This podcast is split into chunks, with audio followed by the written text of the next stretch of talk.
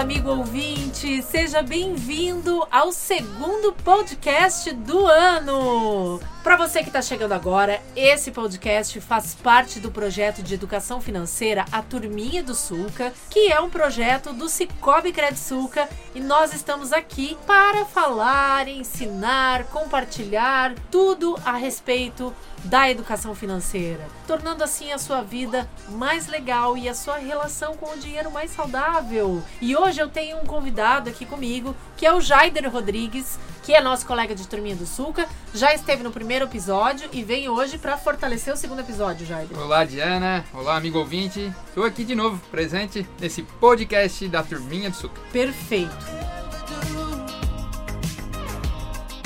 Jaider, hoje a gente vai falar sobre como introduzir a educação financeira na vida dos seus filhos ou das crianças que estão próximas a você, né? Se você é um cuidador.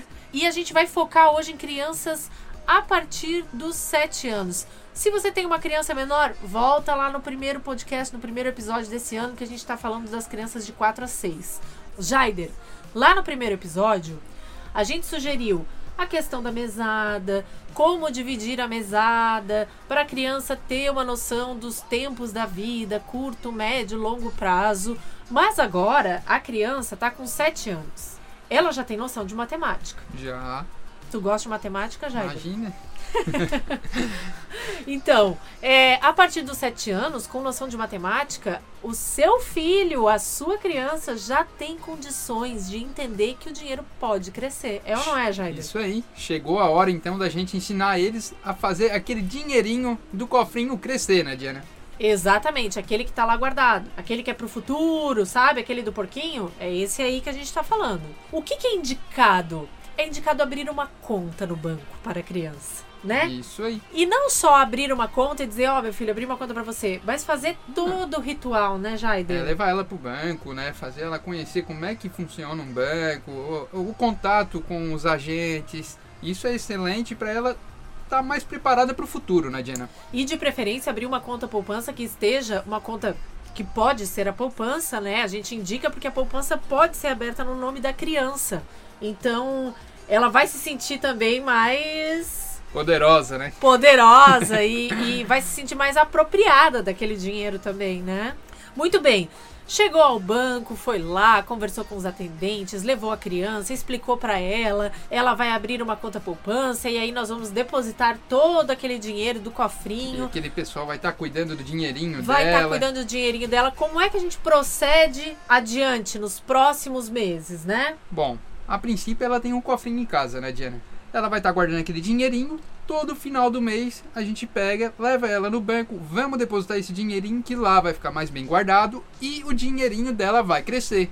Ou seja, a gente vai manter o pagamento do dinheiro físico para a criança. Lá no primeiro episódio, a gente usou um valor fictício, que era 10 reais por semana. Então, a gente vai manter esse pagamento físico desses 10 reais por semana. A criança continua guardando o dinheiro no seu porquinho em casa. E aí, uma ideia é isso, a cada mês ou a cada dois meses, depende da disponibilidade da família também, levar esse dinheiro ao banco e depositar esse dinheiro lá na junto conta. com ela, né, Diana? De preferência. Vai junto com a criança, leva ela, mostra para ela como é que faz o depósito, como é que funciona e aproveita e já tira um extrato. Tira um extrato com o nome dela, dizendo o quanto que o dinheiro dela cresceu, como que está crescendo. E guarda esse extrato, e né? E guarda esse extrato, pega esse extrato, bota junto com o cofrinho dela para mostrar como tem o lucro, deixando o dinheiro guardado lá no banco, comparado se deixasse guardado ali no cofrinho. Eventualmente ela vai conferir esses extratos também vai poder ter uma noção do quanto o dinheiro dela cresceu. E assim ela se empolga querendo cada vez mais e mais guardar esse dinheiro para o futuro dela, para ela chegar nos objetivos dela.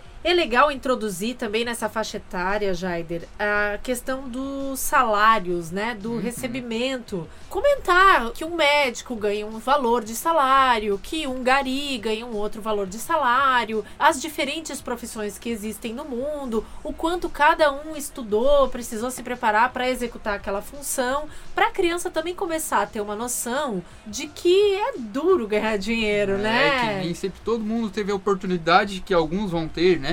Então, dá valor para isso, dá valor para qualquer emprego, mostrar o valor de cada profissão, né? Que cada profissão é muito importante pro nosso cotidiano, né? E a questão também de que dá trabalho para ganhar dinheiro. Né? A criança, é importante ela entender isso, porque como ela está recebendo uma mesada dos pais, aí cada família tem a sua combinação. Algumas famílias vão estar tá fazendo isso em troca de algumas tarefas em casa, outras famílias já não, já vão fazer de uma outra forma. Então é importante que a criança entenda que para ganhar dinheiro, o papai, a mamãe, esse cuidador está desenvolvendo um trabalho e que esse trabalho exige da pessoa que a pessoa saia de casa, execute tarefas, né, que, que ela esteja envolvida bastante tempo, né, com, com o seu trabalho para poder ter esse recebimento, né? E, e, com isso, Diana, ela já tendo noção do que, que ela vai querer, né? Tipo, ah, eu gosto mais de fazer isso, eu acho tão legal essa profissão. Quem sabe já pensar no futuro já a respeito disso. É, são reflexões, né, que podem ser trazidas no dia a dia da família e daqui a pouco vão ajudar realmente na, nessa decisão dessa criança lá na frente, né?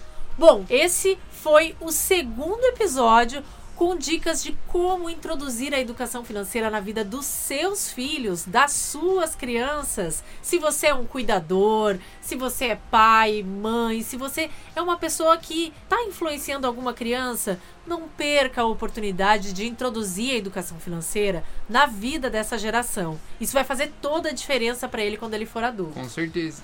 Muito obrigada, então, por nos assistir até aqui. Obrigada, Jaider. Imagina, eu que agradeço, Diana, tá fazendo parte aqui do podcast. E no próximo episódio, atenção, a gente vai falar sobre como introduzir a educação financeira na vida de crianças a partir dos 10, 11 anos. Então, não perde a oportunidade de aprender um pouquinho mais de educação financeira com a gente. Fica ligado. Um abraço e até a próxima. Tchau, tchau, pessoal.